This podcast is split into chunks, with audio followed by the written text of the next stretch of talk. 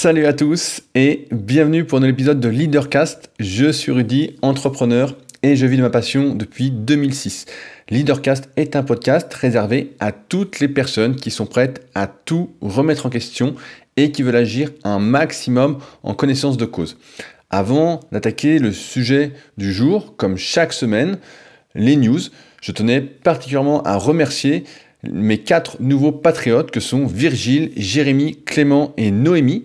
Si vous ne connaissez pas, Patreon, c'est le meilleur moyen de rémunérer, de financer ce qui vous aide le plus Aujourd'hui, personnellement, j'ai découvert Patreon parce que je soutiens euh, plusieurs initiatives, que ce soit des youtubeurs, que ce soit des podcasteurs que j'écoute euh, de manière hebdomadaire. Et étant donné que j'ai ouvert depuis peu mon site Leadercast sur lequel euh, je passe énormément de temps entre l'écriture des articles correspondant aux podcasts qui sont encore plus longs que les podcasts à lire, mais où je n'ai pas vraiment de limite de temps, eh bien, euh, j'ai ouvert un Patreon qui est à l'adresse suivante www.patreon.com leadercast. Il sera dans les notes de l'épisode. Et je tenais donc particulièrement à remercier. Donc maintenant, vous êtes 19, donc les 19 personnes qui soutiennent financièrement ce podcast. Euh, pour l'instant, ça ne fait pas une grosse somme, mais ça aide quand même, comme vous allez le comprendre après, quand je vais euh, vous parler de mes dernières lectures. En ce moment, j'ai vraiment, on va dire, la fibre pour lire. vraiment je tombe sur des super livres, et donc ça me permet euh, de financer leur achat, parce qu'à la fin, euh, quand on lit euh, un livre tous les 3-4 jours, ce qui est mon rythme actuel, ça commence à revenir un peu cher. Et je voulais en même temps bah, donc me lancer des fleurs avec les commentaires que j'ai reçus des nouveaux patriotes. Donc je vais citer Jérémy N. Tes podcasts sont une grande source de motivation. Même le soir, au lieu de mettre la télé, je préfère mettre un podcast. Mon frère également adore les écouter. Bah, merci Jérémy, en même temps ça m'étonne pas, puisqu'à la télé, il y a vraiment n'importe quoi, comme je vous l'avais déjà dit et que je le dis régulièrement, je n'ai pas de télé depuis euh, des années, ça fait bien euh, trois ans que j'ai pas de télé, je suis vraiment en dehors du monde, je sais même pas ce qui s'y passe, j'ai vu récemment euh, qu'il y avait des gilets jaunes sur la route, donc je me suis un peu renseigné rapidement, mais sinon j'étais même pas au courant qu'il y avait des manifestations, mais je pense effectivement qu'il vaut mieux écouter un podcast que l'on choisit, plutôt que de regarder les programmes la plupart du temps euh, plutôt débiles qu'on nous propose à la télé, qu'on met plus par automatisme que par choix. Et je vais également citer Virgile, super podcast qui motive dans son chemin d'entrepreneuriat. Tout entrepreneur débutant ou confirmé aimerait être, aimerait être récompensé pour son travail. C'est pour cela que je t'apporte mon soutien en échange de soutien indirect. Eh bien, un grand merci Virgile, tu as exactement compris ce que j'essaye de faire avec ce Patreon à ce sujet, pour ceux qui sont sur Patreon, euh, euh, j'essaie de mettre régulièrement des informations en avant-première euh, de ce que je lis, de ce que je partage, quelques réflexions, etc. Donc n'hésitez pas à vous y connecter. Si Patreon n'envoie pas d'email automatiquement, je ne sais pas trop comment ça fonctionne. Mais en tout cas, j'ai mis quelque chose hier, donc si vous ne l'avez pas encore vu, n'hésitez pas à aller voir. Et enfin, Clément qui résume bien les choses et également mon état d'esprit. Tout travail mérite salaire, comme on le dit si bien. Effectivement, ça c'est quelque chose auquel on ne pense pas. Euh, dans un monde où on a l'impression que tout est de plus en plus gratuit, de plus en plus facile d'accès, euh, on oublie que derrière il y a du travail, que c'est du temps, et euh, que le temps, en faisant un raccourci rapide, c'est de l'argent en général. Plus on est riche et plus on s'achète du temps libre. Donc c'est une bonne comparaison. je voulais également parler, avant d'attaquer, de la sortie prochaine. Donc ce sera mercredi prochain du Leader Book. Je vous en ai parlé les deux semaines précédentes. C'est la version condensée de ces podcasts de manière écrite dans un livre numérique. Euh, je ne vais pas chercher particulièrement à vous convaincre de vous le procurer ou pas. C'est plus pour ceux qui veulent euh, pouvoir revenir rapidement sur un sujet. Étant donné qu'on est à plus de 130 épisodes, c'est compliqué, je pense, et même pour moi, de savoir les sujets qu'on a abordés, les conclusions qu'on a apportées ensemble. Et donc c'est pourquoi j'ai souhaité faire une version numérique, un condensé, afin de pouvoir revenir facilement dessus euh, sans avoir à chercher parmi donc la centaine d'épisodes et à devoir écouter plusieurs heures de podcast. Euh, ainsi, j'ai déjà préparé la page et donc je vais vous lister rapidement ce que vous allez pouvoir y retrouver. Il y a une vingtaine de chapitres, un peu plus, je vois sous les yeux. vu que ça fait deux semaines que j'ai terminé la mise en page, je me souviens plus de tout. Donc on va commencer par définir qu'est-ce que la réussite et surtout pourquoi la réussite dérange. Euh, on va voir comment se fixer un objectif qui compte, comment donner vie à ses objectifs, comment vraiment se construire un plan pour y arriver, ça c'est quelque chose d'hyper important. Euh, je suis déjà tombé sur des gens qui m'ont dit le plan c'est pas de plan. Bah, le plan c'est pas de plan, en général ça va nulle part. Euh, comment devenir plus intelligent en fonction de son secteur, de son domaine d'activité Ça pareil, c'est des choses euh, qui me paraissent essentielles et qu'il faut vraiment se remettre régulièrement en tête. On va parler de l'ego. Est-ce que c'est une force, une faiblesse et comment manipuler sa confiance en soi? Comment devenir son numéro un? Encore une fois, dans l'optique de la confiance en soi, comment compter sur soi? Euh, on va reparler de l'entourage, comment s'immuniser aux critiques. Quand on fait quelque chose, encore une fois, on est de plus en plus exposé, et plus on est exposé, et plus on se fait critiquer. Euh, par ceux qui ne font rien. C'est la base. On en a parlé il y a deux podcasts avec la citation de Bernard Tapie concernant jalousie, qui était assez parlante, je pense, pour tout le monde. Euh, et comment toujours progresser, comment toujours se fixer des objectifs, parce que c'est bien beau d'atteindre un objectif, mais en fait, vous vous rendrez compte, une fois que vous en avez atteint un, que euh, bah, il faut faire quelque chose d'autre après, sinon, bah, qu'est-ce qu'on fait? Donc en fait, vous verrez que c'est une roue qui tourne régulièrement. Donc voilà, je vous ai listé une partie du sommaire et de toute façon, je vous en reparlerai la semaine prochaine rapidement pour sa sortie. Euh, pendant que j'y pense, le prix sera évidemment faible. Pour l'instant, on l'a fixé à 14,90€, donc c'est plus comme un support, encore une fois, pour y revenir, plutôt que euh, destiné euh, à faire de l'argent, à moins que vous soyez des milliers à l'acheter, euh, je n'y crois pas vraiment. mais voilà, ça va contribuer, encore une fois, à soutenir le podcast, et comme a dit Clément juste avant, tout travail mérite salaire. Donc voilà, pour ceux que ça intéresse, ça sortira la semaine prochaine. Maintenant, je souhaitais vous parler aujourd'hui de Tiger Woods. Euh, pour ceux qui ne connaissent pas, c'est possible peut-être pour certains, euh, j'en parlais cette semaine, des gens qui ne connaissaient pas Tiger Woods. Donc c'est euh, une légende du golf. C'est le premier Afro-Américain qui a vraiment démocratisé et popularisé le golf au niveau mondial. Auparavant, le golf était plutôt vu comme un sport un peu, entre guillemets, de bourge, pas accessible, etc. Et Tiger Woods a vraiment démystifié le golf et l'a propulsé euh, en générant des audiences télé incroyables, en battant des records, etc. en étant surtout le meilleur joueur de tous les temps, euh, sans aucune comparaison possible. Donc, euh, comme vous le savez également, bah, je le disais en, préambule, je lis beaucoup, beaucoup de livres. Et des fois, bah, je mets du temps à lire un livre parce que j'accroche pas trop, donc je me force un petit peu. Et là, il faut dire que je suis vraiment tombé sur une pépite. cette biographie de Tiger Woods était vraiment exceptionnel. Vraiment, c'est à mettre. J'ai une liste de livres que je conseille, euh, que j'avais mis sur, euh, qui est toujours disponible sur le forum de la formation Superphysique, que je mets de temps en temps à jour. J'enlève des livres, j'en rajoute, etc. en fonction des meilleurs livres que je lis. Et euh, bah, mon top, ça, c'est toujours la biographie de Steve Jobs, c'est Manager votre tribu, la biographie de Warren Buffett. Et là, je dois dire que cette biographie, donc, qui est nouvelle, je la mets vraiment dans mon top 5. C'était vraiment super, super. Surtout en plus pour quelqu'un comme moi qui n'y connaît absolument rien au golf. Euh, ça permet de rebondir sur le fait que, en fait, il ne faut pas rester dans sa thématique absolument. Euh, pour moi qui suis dans la musculation bah, depuis 2001, tu vois ma première société pour la musculation en 2006 avec mon site rudicoya.com, je peux vous dire que ça fait des années que j'ai pas lu un livre de muscu.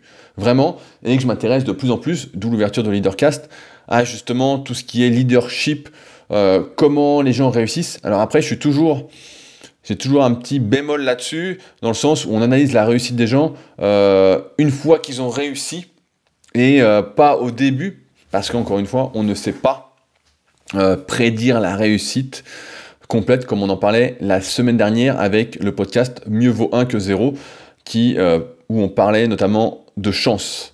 donc voilà, super biographie, je vous la recommande.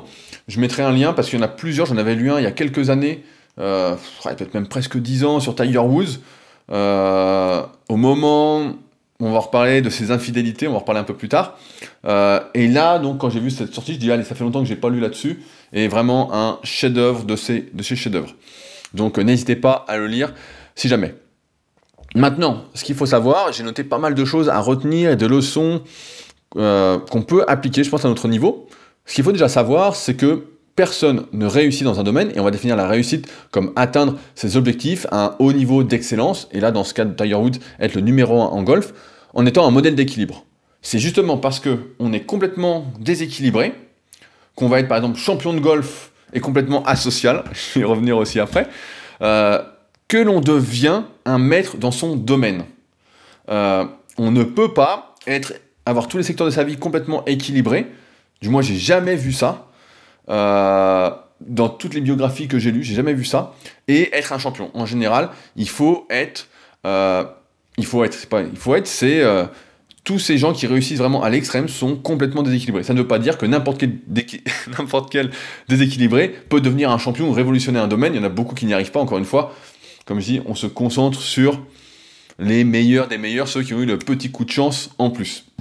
Mais la chance de Tiger Woods a quand même été sacrément provoquée.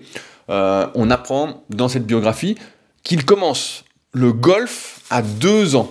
En fait, son père, son père Earl Woods, désolé pour l'accent anglais comme d'habitude, euh, qui était euh, fan de golf, entre, guillemets, installe dans son garage tout ce qu'il faut pour pouvoir jouer au golf. Et donc, il prend son fils avec lui, qui est dans la poussette ou dans la chaise haute, et le petit Tiger regarde son père jouer, etc. D'après la légende, et il est plutôt admis que Earl Woods exagérait énormément les propos, vraiment légendifié, je ne sais pas si le verbe existe, euh, son fils, qu'il aurait commencé à euh, taper, il aurait tapé sa première balle à deux ans. Euh, bon, à mettre entre guillemets, entre parenthèses. Mais donc, ça c'est hyper important parce qu'on voit encore une fois que des débuts précoces, du moins dans la vision, le fait de voir, etc., vont fortement impacter le développement d'habiletés futures. Et ce qui est en plus très intéressant, c'est que Tiger Woods, donc deux ans, euh, et qui grandit progressivement, donc, commence à être vraiment très très intéressé par le golf. Chaque jour, il va regarder son père pendant des heures, euh, jusqu'à avoir vraiment la possibilité de taper plein de balles. Euh, quand il rentre de l'école, quand on rentre à l'école, il avait quoi? Il avait 4-5 ans, donc ça faisait déjà des années qu'il jouait un petit peu au golf. jouait entre guillemets, hein, il n'y a pas de preuve concrète de ce qu'il faisait exactement, mais et donc quand il rentre de l'école, lui, plutôt que de jouer avec ses camarades ou de faire ses devoirs, etc., bah, lui va jouer au golf. Euh, et son père, qui est un ex-marine, euh, l'emmène avec lui sur le terrain de golf, un terrain de golf qui est, il commence à l'emmener sur un terrain de golf qui est réservé justement aux marines et aux anciens marines.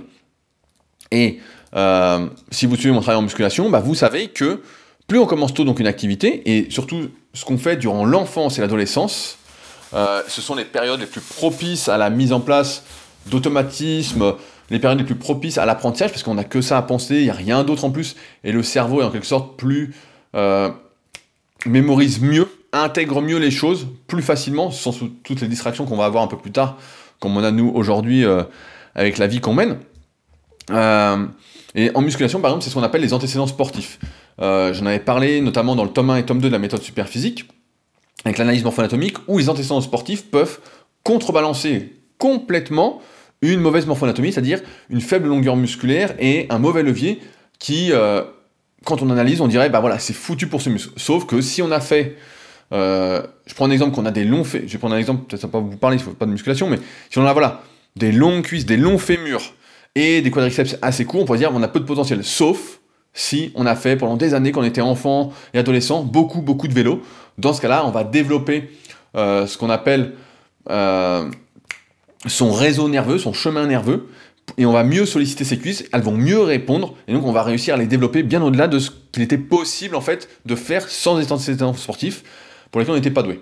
Il y a une théorie qui est très intéressante euh, à intégrer, peut-être qu'on en a déjà parlé un petit moment, euh, c'est la règle des 10 000 heures. Donc c'est une règle qui a été théorisée par Malcolm Gladwell dans son livre Outliers, The Story of Success. Donc malheureusement, il n'a pas été traduit en français, je l'ai cherché euh, quand j'ai fait mes recherches pour euh, ce podcast et l'article correspondant. Si un jour il est traduit, je me jetterai dessus. et sa conclusion est assez simple, c'est qu'il faut en moyenne 10 000 heures de pratique dans une activité pour atteindre son meilleur niveau. Et on lui a demandé donc à cet auteur, cet expert, euh, quand est-ce qu'il pensait que Tiger Woods avait atteint ses 10 000 heures de pratique pour devenir un expert? Parce qu'en effet, Tiger Woods a fait sa première télé à 5 ans, euh, il gagnait déjà des tournois en étant surclassé, etc. Euh, Et Malcolm Gladwell a estimé que Tiger Woods avait atteint ses 10 000 heures entre sa 12e et sa 13e année, soit tout au début de son adolescence, en fait, quand la plupart des personnes vont atteindre ce, nombre d'heures, qui est une moyenne, encore une fois, ce n'est pas une règle absolue, euh, autour de la vingtaine. Voilà, autour de la vingtaine, autour de la trentaine, il va falloir vraiment des années et des années de pratique. Et Tiger Woods, comme il a commencé à deux ans, il a vu des 1000 balles tapées, il jouait tous les jours après l'école pendant des heures, des heures, des heures. Sa vie était organisée autour par ses parents. Et on verra qu'il y a eu du positif, mais également du négatif. Euh, et ben en fait, il est vraiment devenu un expert avant l'heure, ce qui lui a permis de gagner ensuite des tournois euh, à un âge où normalement on n'est même pas professionnel de golf, on a du mal, etc.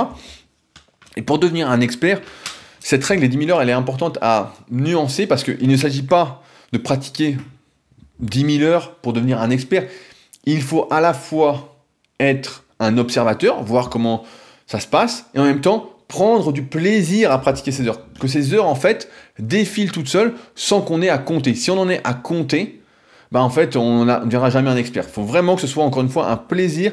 Et là, dans le cas de Tiger Woods, bah, c'était véritablement une passion. Euh, autre fait intéressant, pour corroborer au fait que c'est devenu une passion pour lui, euh, je ne sais plus à quel âge, il regardait la télé. Et donc, il y avait des tournois de golf qui étaient diffusés, avec notamment Jack Nicklaus, une autre légende du golf, euh, bien plus âgé que lui, hein, qui a au moins 30 ou 40 ans de plus que lui. Et c'est là qu'il a vraiment découvert le golf en compétition à la télé, les Masters. Il y a quatre tournois qu'on appelle les Masters, donc je suis devenu un peu plus expert en golf grâce à ce livre. Euh, et donc il a découvert voilà, que les meilleurs s'affrontaient dans des tournois bien spéciaux, etc. Et là, en fait, il a tout de suite accroché dans sa chambre le palmarès de Jack Nicklaus pour le voir tous les jours, avec comme ambition, et ça c'est c'est vraiment, euh, j'ai envie de dire, effarant, cette énorme ambition, avec l'ambition de faire mieux que Jack Nicklaus, Jack Nicklaus euh, avant l'âge à laquelle il avait gagné ses masters et ses tournois. Donc quand on a euh, une dizaine d'années, s'imaginer surclasser une légende vivante, c'est quand même c'est incroyable. Moi je me souviens, j'étais gamin, je faisais de l'athlétisme, j'ai jamais, donc j'avais quoi, 9-10 ans quand j'étais vraiment très très bon en sprint, jamais je me suis dit, euh, je vais battre Michael Johnson. C'était l'époque Michael Johnson euh, à Atlanta. Euh, pour ceux qui ne connaissent pas, voilà, c'était un champion qui avait gagné le 200 et le 400 mètres. Il a fait 19-32 au 200 mètres, donc ce qui était incroyable. C'était une performance. Enfin bon, on a, cru que ce serait jamais battu. Puis Usain Bolt est arrivé. Mais enfin bon, jamais je me suis imaginé faire des temps comme ça. Jamais je me suis dit, voilà ce que je vais faire. Et donc je pose la question à laquelle je vais répondre, c'est d'où vient cette ambition démesurée? Parce qu'on a beau adorer pratiquer une activité, on a beau être un peu doué, etc. Il faut quand même une confiance en soi incroyable. Et ça, ça vient justement de l'éducation qu'il a reçue, et notamment de son père, dont je disais qu'il avait vraiment euh, exagéré euh, beaucoup de faits, mis son fils sur un piédestal, qui va façonner en fait cette confiance. Euh, pendant plus de 20 ans, et on a de nombreux témoignages, des copies d'interviews dans le livre, son père va dire à n'importe qui, à tout le monde sur les plus grands plateaux de télé, que son fils, c'est le nouveau Messie, qu'il aura autant d'influence que Bouddha, Gandhi ou Jésus, voire plus, que c'est l'élu absolu. donc forcément, quand on est enfant, on a plus de facilité, on est plus crédule, on est plus innocent. Et j'en reparlerai dans un prochain podcast de l'innocence euh, suite euh, à un petit débat que nous avons eu euh, sur les formes de formation super physique avec Jules, qui est prof. Donc Jules, je ne t'oublie pas, on en reparlera un peu plus en détail. J'ai noté euh, des idées, j'ai commencé à réfléchir dessus. quand on est enfant, donc je disais, ben voilà, ça, on est, on absorbe tout, on y croit, on a cette innocence, et en plus, pour Tiger Woods, c'était renforcé par le fait qu'il avait des victoires régulières. parce qu'il était justement un nombre d'heures de pratique bien plus important que tous ses camarades. Et c'est là que c'est quand même assez euh, différent du monde qui nous entoure, parce que nous, ce qu'on a comme, euh, ce qu'on voit la plupart du temps, en tout cas moi ce que je vois, c'est que euh, depuis notre, plus tendre enfance, et j'arrête pas de le répéter pour essayer de vous donner confiance en vous et de vous montrer que tout ce qu'on vous a dit auparavant, bah, c'était surtout des conneries, on nous a répété inlassablement qu'on pouvait pas, qu'on n'était pas capable, etc. Et donc en fait, c'est là qu'on voit que son environnement familial a vraiment conditionné sa réussite en le sortant du système. C'est pas quelqu'un qui était euh, hyper travailleur, qui avait des tâches à faire à la maison. Ses, parents ont expliqué que il n'avait jamais débarrassé la table, il savait pas sortir il n'avait jamais sorti les poubelles. En fait, il rentrait de l'école, il jouait au golf. Tout était organisé autour. Il loupait l'école pour jouer au golf, pour faire des tournois. Euh, ça l'a, en quelque sorte, et c'est là tout à l'heure je parlais d'équilibre en ce début de podcast, mais ça l'a complètement sorti du système parce que et de la norme parce qu'il n'a pas réussi à avoir une vraie vie sociale durant son enfance, durant son adolescence, des périodes essentielles, euh, qui fait qu'en fait, il n'a jamais eu aucun ami si ce n'est son père. Euh, je parle beaucoup de son père, mais sa mère, c'est pareil, en fait, l'a vraiment euh, mis dans un cocon où il était nourri, logé, blanchi, comme on dit, il était pourri gâté en quelque sorte. il n'a jamais rangé sa chambre non plus. C'est des choses incroyables. Euh, et donc, à partir de là, un autre fait euh, hyper intéressant, pour moi c'est peut-être le plus intéressant de, de, ce livre, de ce que je retiens. Euh, il y, a Pierre, il n'y a pas longtemps, il a laissé un commentaire sur Leadercast, donc leadercast.fr, le site qui va avec les podcasts. D'ailleurs, vous êtes de plus en plus nombreux à laisser des commentaires, donc merci. Le dernier podcast a vraiment eu, je crois, 9 ou 10 commentaires, et de sacrés commentaires vraiment super intéressants, donc merci à tous ceux euh, qui réagissent au podcast dessus. C'est là que c'est mieux pour réagir si jamais. Hein. C'est mieux que sous SoundCloud. Euh, c'est mieux que de m'envoyer un mail. C'est mieux sur le site. Comme ça, tout le monde en profite. Et euh, pour l'instant, c'est un petit site. Et je pense pas qu'un jour ce soit un site avec des milliers et des milliers de visites. Donc vous pouvez écrire sans aucune crainte. vous pouvez dire tout ce que vous voulez. Souvent, on a peur quand on lance un, un aparté, on lance un site ou on lance son truc, on se dit ah là là ça y est, je vais être exposé, etc. Mais au début, quand on lance quelque chose, euh, et surtout aujourd'hui, de plus en plus, il y a le temps avant, euh, avant que euh, des milliers de gens nous lisent. Hein. Vraiment, j'en reparlerai la semaine prochaine parce que j'ai déjà préparé le podcast de la semaine prochaine suite à une autre lecture que j'ai partagée justement sur, sur Patreon. Mais ouais, franchement, là, vous pouvez y aller avec plaisir, sans aucun souci. Donc, je reviens à notre sujet. Tiger Woods, donc c'est que progressivement, en fait, en étant hors du monde, il s'est construit son propre monde. Un monde en fait où il n'y avait que lui et son jeu, il adorait s'entraîner, il adorait jouer. Euh, et en fait, un monde où, quand il jouait, en fait, il était carrément ailleurs, ce qu'on appelle le flow. Un monde où il était coupé de toute émotion parasite. Euh, son père, c'est expliqué dans le livre, l'a entraîné quand il était enfant, donc euh, ça peut vous choquer, quand il jouait, à l'insulter, l'insulter, l'insulter pour pas qu'il se déconcentre et qu'il reste dans sa bulle. Parce que l'une des principales erreurs au golf et même dans n'importe quelle activité, c'est de se faire influencer par ses émotions quand on est dans l'action. Et il y a une très bonne phrase qui est dans le livre et que j'ai retenue euh, depuis des années, des années, j'ai dû le lire peut-être en 2005 ou 2006, qui était l'apprentissage moteur de Schmitt, qui disait la réflexion empêche l'action, et j'ai envie de paraphraser en disant les émotions limitent l'action, l'efficacité de l'action. Et Tiger Woods, c'est là où il a été très très très bon, où son éducation l'a poussé, c'est dans le fait de se couper de ses émotions quand il le fallait, et même de, se couper de ses émotions dans la vie de tous les jours, jusqu'à ne pas avoir d'amis, euh, avoir des faux amis, des gens qui gravitaient autour de lui, mais où il n'arrivait pas à s'ouvrir, comme s'il y avait une sorte de manque euh, affectif. On va en reparler un petit peu après. Euh, et c'est, c'est marrant parce que moi, souvent, dans les podcasts, voilà, c'est ce que je disais tout à l'heure, c'est que je pousse justement à, euh, comment on peut dire, à ne pas tenir compte de ses émotions sur le moment. Euh, parce que souvent, quand on tient compte de ses émotions sur le moment, on fait des conneries. Et je pousse donc à analyser ses émotions pour faire des choix avec raison la plupart du temps. Parce que quand on agit avec ses émotions, bah, on fait souvent des conneries. Euh, on va manger du chocolat, par exemple, plus que prévu, on va faire des achats compulsifs dont on n'a pas besoin. Et à ce sujet, je tiens à remercier donc Nico, un de mes élèves, qui m'a envoyé euh, une très bonne vidéo où un spécialiste, donc qui s'appelle Robert Lustig, distingue deux choses. Euh, souvent, on a tendance à associer le plaisir et le bonheur. Et selon ce spécialiste, c'est une erreur parce que les plaisirs sont de courte durée, sont instinctifs, matériels et solitaires. Ça mène, c'est des choses en fait qui vont mener euh, à l'addiction. Donc par exemple, je mange du chocolat, ça me déclenche une sécrétion de dopamine, une récompense immédiate, et puis ça rediminue, et puis j'en mange un peu plus, et comme dans le corps, beaucoup de choses sont une histoire de récepteurs, il va falloir que j'en mange de plus en plus. C'est comme ça que des gens, en fait, en succombant à leur plaisir, à leurs émotions, euh, régulièrement, plutôt tout le temps, de manière non contrôlée, non, mesurée, sans raison, deviennent de plus en plus gros, par exemple. Et c'est facile à comprendre, en fait, on tombe dans le, euh, le plaisir facile. À l'inverse, le bonheur, c'est de longue durée, c'est spirituel, c'est lié aux interactions sociales, comme le sentiment de ne faire qu'avec le monde. Comme je disais tout à l'heure, Tiger Woods, quand il est sur un terrain de golf, il est euh, exempt de toute émotion et ça déteint sur sa vie euh, de tous les jours.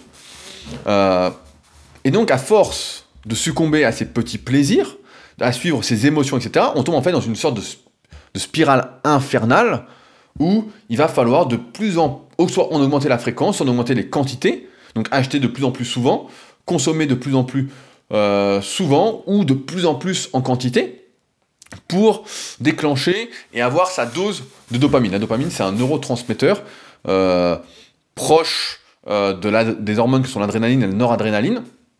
Et c'est à mettre justement en opposition avec le bonheur qui, lui, va plutôt déclencher des sécrétions qu'on appelle de sérotonine, qui est également un neurotransmetteur, mais qui est plus dans l'apaisement, euh, la sérotonine, pour ceux qui ne connaissent pas, par exemple, c'est quelque chose qu'on va chercher à accentuer euh, pour ceux qui ont des problèmes de sommeil, en leur faisant prendre par exemple du 5-HTP, un dérivé d'un acide aminé, le tryptophane.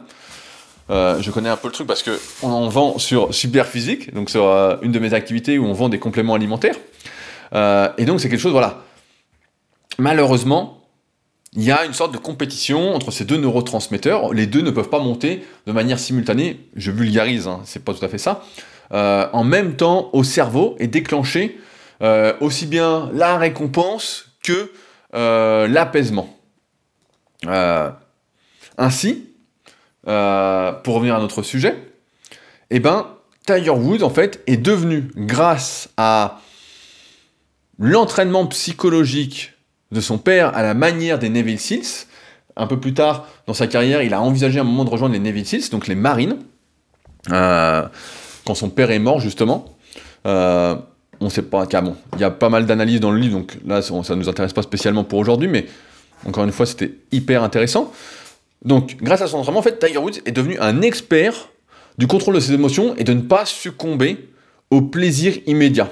Pour lui, et ça, c'est une phrase également qui m'a choqué, c'est que l'autosatisfaction est l'ennemi du succès. Et ça m'a fait penser euh, à ce que je dis souvent, que je ne sais pas me contenter euh, et que j'ai besoin sans arrêt d'avancer, de faire plus, etc. On en reparlera quand je ferai en podcast le bilan de cette année, euh, d'un point de vue personnel et entrepreneurial. Mais ça m'a énormément parlé dans le sens où se contenter, se satisfaire, ça revient à se poser la question de pourquoi faire plus, de pourquoi chercher le progrès. Et je crois justement que donc j'ai une petite théorie là-dessus à laquelle j'ai réfléchi. Je crois que la recherche du progrès, en fait, ça vient d'une sorte de frustration, d'une rage que l'on a en soi ou pas. Je sais pas si vous avez déjà vu les films Rocky, mais il y a un moment, je sais plus dans lequel, euh, son entraîneur lui dit euh, Tu t'es embourgeoisé. On voit que Rocky euh, arrive plus à avoir la rage de vaincre, il a plus l'œil du tigre, comme on dit. il n'arrive plus à se mettre dedans. Parce que, en fait, il a une vie qui est devenue trop belle, il est riche, tout va bien, etc.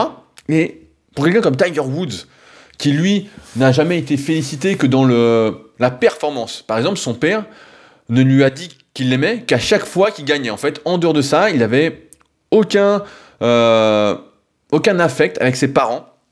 Euh, pas euh, d'affection, rien, seulement dans la victoire. Et donc pour lui, en fait, c'était naturel d'associer ça, la performance, au bonheur, au plaisir. Et sans ça, en fait, pour lui, il n'y avait pas ça, il y avait juste il n'y avait pas de raison en fait d'avoir des émotions. Son père l'a élevé de toute façon avec ça, en fait, avec le sentiment que on n'existait que dans la performance. Donc c'est quelque chose euh, d'assez incroyable parce que il a toujours, il a toujours cru, et ça a changé récemment, j'en parlerai en fin de podcast pour faire la conclusion, mais il a toujours cru en fait que il ne pouvait exister aux yeux des autres qu'en étant performant. Euh, et c'est ce qu'il a fait pendant très très longtemps, en devenant bah, voilà, le meilleur joueur de golf tout le temps, en battant des records incroyables, en jouant tous les spécialistes à l'époque disaient que lorsque Tiger Woods était à son meilleur niveau, il était imbattable. Il me rentrait des coups que personne ne pouvait vous n'avait vu quoi, qui a des trucs pour moi qui n'y connais rien, ça va pas me parler, mais pour ceux qui jouent peut-être un peu au golf et qui regardent, ils pourront peut-être confirmer ce que je dis, mais en tout cas, euh, et en fait, à cause de ce comportement, et c'est là que je disais tout à l'heure, on parlait d'équilibre, en étant vraiment non émotionnel, vraiment dans le contrôle de ses émotions complètes, en se coupant même de ses émotions, donc c'est vraiment un stade au-dessus. Euh, moi, c'est quelque chose que j'arrive à faire également et que je fais euh, souvent de manière non intentionnelle. J'y reviendrai peut-être une autre fois dessus, mais et euh, en faisant ça, en fait, il a réussi à se mettre tout le monde tout le milieu du golf était contre lui, mais ça lui était pardonné tant qu'il était performant. Encore une fois, ça lui montrait que la performance pouvait tout pardonner, tous ses excès, toutes ses erreurs, jusqu'au jour où en fait, ben, il n'a plus réussi à être performant, il a commencé à être blessé, euh, et il a dû faire face à ses émotions. Il y a un fait également très intéressant, c'est que tout au long de sa carrière, où il était vraiment au top, son entourage a changé sans arrêt. Pour... Mais vraiment, euh, on a l'impression que c'était ses amis, mais en fait, pas du tout. Vraiment, pas du tout, pas du tout. En fait, euh, les gens, à chaque fois, essayaient de le faire parler, etc. Et lui ne parlait jamais de lui, euh, de ce qu'il aimait ou pas. Il ne parlait que de golf, de devenir meilleur, de gagner, etc.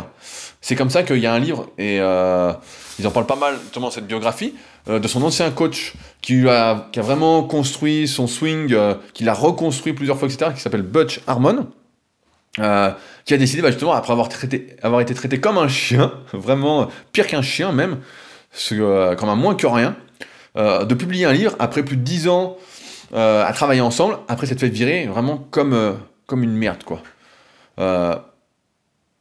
Et cette éducation-là, que ses parents lui ont inculqué, etc., ça a contribué au fait que Tiger Woods s'est senti vraiment au-dessus des lois, euh, à ne témoigner aucun respect, ou presque à personne, en étant glacial, sanglant. Il y a des anecdotes qui sont racontées. Des gens viennent pour lui dire bonjour, il ne leur dit même pas bonjour, ils tendent la main, il ne tendent rien. On a l'habitude de, laisser des pourboires euh, au golf, il ne laissait rien. Euh, les gens passaient derrière lui, ses sponsors, son agence, c'était quoi? C'était IMG. J'ai oublié le nom de son agent, parce que c'est un moment que j'ai fini le livre. Euh, qui passait derrière pour laisser des pourboires, etc. En fait, le mec était complètement anti-humain. En tout cas, ce qui nous définit en tant qu'être humain, c'est voilà, ce mélange d'émotions et de raison. Et lui n'avait que la raison, un peu à la manière d'un robot. Euh, et ça amène, en fait, euh, autre chose qui est, dont je parle souvent, c'est le fait que le seul moyen de convaincre, c'est l'exemplarité.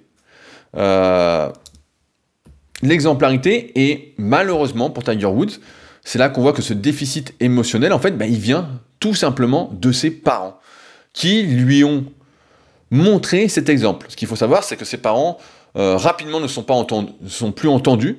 Ils ont continué à vivre ensemble, à être mariés pour s'occuper de Tiger Woods, mais que euh, Earl Woods était un coureur de jupons euh, invétéré, mais vraiment ce qui a donné ensuite euh, des idées à son fils.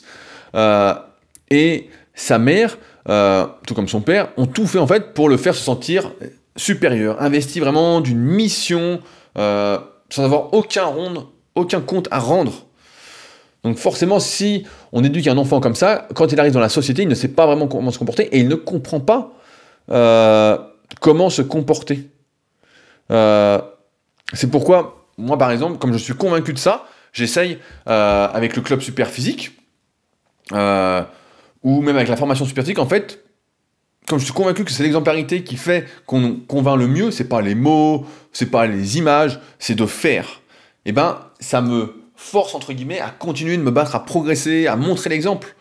Euh, le bon exemple, en tout cas d'après moi. Mais lui, Tiger Woods, en fait, il n'a pas eu ce bon exemple. Il n'a jamais eu ce truc-là. Il y a une histoire qui est racontée pour illustrer ça dans le livre qui est euh, assez, surprenante. Euh, quand il était au lycée, donc il était tellement asocial que euh, bah il parlait à personne, et donc ça contrastait vraiment avec son, son comportement sur les terrains de golf, où justement il avait une, une confiance mais absolue, où il était vraiment à l'opposé de ce qu'il était au lycée, avec l'arrogance qui, entre guillemets, qui allait avec. Et c'est marrant parce que justement sa petite amie de l'époque, au lycée, ne savait pas du tout qu'il était champion de golf. Mais vraiment, elle se disait, ah, voilà, bah, il, est un peu en cours, il est sympa. Voilà, celle qui allait vers lui, en fait. Et lui était toujours euh, assez froid, ne racontait rien de sa vie. Et un jour, elle était venue le voir sur euh, une compétition. elle a dit, mais c'est plus du tout le même, quoi. C'est vraiment, euh, vraiment fou, quoi. Et ça tient encore une fois, tous ces problèmes relationnels qu'il a eu après, ça tient vraiment, justement, et ses addictions, de son éducation.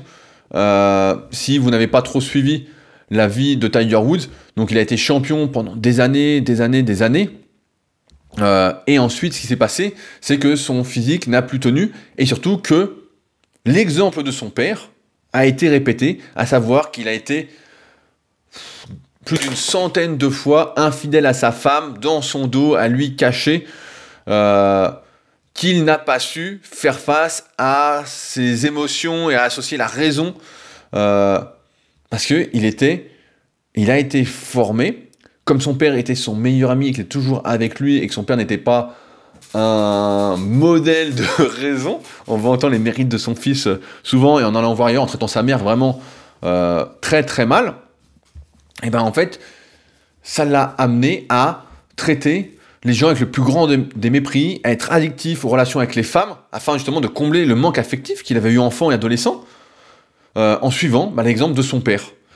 Et donc j'ai fait des recherches, et il s'avère que d'après divers psychologues, c'est clairement établi qu'à l'âge adulte, en fait, on cherche à combler ce que nous n'avons pas eu durant l'enfance et l'adolescence. Et que nous sommes donc forcément enclins à reproduire les schémas de nos parents, euh, jusqu'à ne plus pouvoir et devoir se remettre en question. Et ça, je pense c'est important à intégrer pour tous ceux qui écoutent, bah voilà, ça fait un moment que vous êtes avec moi là aujourd'hui, ça fait 36 minutes, euh, qu'il faut vraiment essayer de tout remettre en question et de voir pourquoi on agit comme ça et pas autrement.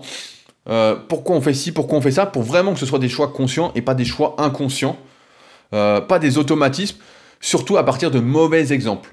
vraiment, je pense que aujourd'hui, on en est tous là à être qui on est, euh, à revenir, en fait on revient, c'est simple, on revient sur notre éducation pour découvrir qui on est vraiment et non pas suivre en fait des préceptes qui ne sont pas les nôtres. Alors parfois voilà, ça va coïncider avec ce qu'on a eu pendant notre éducation, des fois pas du tout. Euh, mais là par exemple pour Tiger Woods, c'était pas compliqué de comprendre qu'à un moment ça allait exploser, surtout qu'on n'en a pas parlé, mais ça a été euh, le sportif le mieux payé de tous les temps, je ne sais pas s'il a été battu, le premier a gagné 1 milliard de dollars en sponsoring. Euh, il est de l'époque, le début de son arrivée, c'est la fin de l'époque Michael Jordan, et il a gagné beaucoup plus d'argent que Michael Jordan, alors que pourtant Michael Jordan, c'est, euh, si vous avez lu sa biographie, qui est également très intéressante, mais que je ne mettrai pas dans mon top 5, euh, c'est la légende du basket, là c'est vraiment... Et donc, à un moment, comme ses performances ont chuté, bah, ses problèmes rationnels sont apparus sur le devant de la scène pour en devenir bah, une affaire nationale. Tant qu'il était performant et qu'il gagnait, personne n'allait creuser. Euh, tout était achetable en quelque sorte. Vu qu'il gagnait, il avait plein d'argent, etc., il pouvait acheter les médias limite, hein, j'exagère un petit peu, mais c'est ça. Et à un moment, bah voilà, euh, les médias américains ont fait leur travail et ont dénoncé bah, ces excès émotionnels, ces addictions aux femmes. Et c'est normal, quand on est au sommet et qu'on se comporte de manière infâme, c'est simple, plus on est au sommet, entre guillemets, plus on est exposé, plus on est performant, et plus il faut être, j'ai envie de dire, irréprochable, soigner son image, euh, parce qu'on est exposé en fait. J'ai vu un texte comme ça, je l'ai plus en tête. Euh, je sais pas si vous êtes abonné à la newsletter superception.fr, bah, euh, tout n'est que perception, c'est le slogan du site de euh, je sais plus comment il s'appelle. Donc c'est une newsletter où je suis abonné et dedans justement il expliquait que euh, la plupart des sociétés devraient euh, regarder comment ça se passe dans le sport de niveau, notamment en NFL et euh, au baseball. et même au hockey, pour voir comment les managers font, les entraîneurs font, parce que ce sont les personnes les plus exposées du monde, et qu'il faut là être un sacré bon manager pour euh, montrer l'exemple, motiver et réussir surtout. C'est vraiment des exemples hyper euh, intéressants. Et donc quand on est au sommet comme Tiger Woods, ben voilà, il y a de nombreux, et qu'on est vraiment quelqu'un d'infâme, qu'on a tout le monde contre soi, bah, il y a de nombreuses personnes en fait qui veulent vous voir chuter. Il y a de la jalousie, mais il y a aussi ce qu'on appelle euh, la justice. La justice, c'est un autre débat dans ce monde. Hein. On pourrait dire, euh, est-ce que le monde est juste? J'ai envie de dire que chacun a sa propre justice. On n'en reparlera pas plus aujourd'hui, mais personne en Dieu. Personne n'a à se comporter comme l'a fait Tiger Woods. Euh, car ça permet de remettre l'histoire en parallèle, qu'on ne devient pas un expert et un champion en étant comme tout le monde il a fallu une multitude de facteurs qui sont, encore une fois, l'éducation invraisemblable qu'il a reçue, mais qui ont fait de lui quelqu'un qui a pu contrôler ses émotions de A à Z euh, sur les terrains jusqu'à un trop plein. En fait, son équilibre s'est fait ainsi euh, en étant déséquilibré, si on peut dire, de part et d'autre, en étant le champion des champions d'un côté et en étant le zéro des zéros de l'autre côté. Euh, pour être un champion, encore une fois, c'est une multitude de facteurs et je ne sais pas si on peut envier Tiger Woods aujourd'hui, même si, a priori, à plus de 40 ans passés, donc je ne suis pas trop le golf, hein, je ne suis pas un spécialiste comme je disais dans ces débuts de podcast, euh, ben, il semblerait avoir changé de comportement et s'être rendu compte que des choses n'allaient pas, et c'est normal hein, quand on est exposé dans les journaux, qu'on perd euh, sa femme, ses enfants, etc forcément, ça oblige euh, à se remettre en question. Euh, et a priori, l'Amérique est un pays qui pardonne facilement à condition de reconnaître ses torts. Je reparlerai, euh, là je viens d'attaquer la biographie de Mark Zuckerberg. et donc c'est un des premiers chapitres où c'est expliqué que l'Amérique pardonne énormément à Mark Zuckerberg de ses nombreuses erreurs qu'il avoue régulièrement. Surtout que là, c'est pas des petites erreurs à chaque fois que nous fait euh, donc le fondateur de Facebook euh, et en même temps dirigeant d'Instagram, de WhatsApp, euh, de Messenger, etc. Mais bon, on en reparlera parce que je pense qu'il y a pas mal à dire. J'ai commencé à prendre quelques notes aussi là-dessus. Et voilà, c'est ces multitudes de facteurs en fait qui ont été réunis pour faire de Tiger Woods une légende à part entière dans le golf. et c'est pourquoi, je conclurai là-dessus, c'est à chacun de nous, en fait, de remettre son éducation en question et surtout de réfléchir à nos objectifs pour les atteindre en rapport avec les valeurs qui nous importent. Je pense que il ne faut surtout pas mettre ces valeurs de côté pour réussir. Sur le moyen et long terme, ça ne marchera pas. Sur le court terme, ça peut encore une fois marcher, mais on ne peut pas se renier soi-même. Euh, on ne peut pas définir ce que nous avons défini comme essentiel et que nous définissons en tant qu'être humain et espérer atteindre ses objectifs. C'est à chacun, et c'est la même conclusion qu'à chaque fois, vous me direz, de trouver son propre équilibre.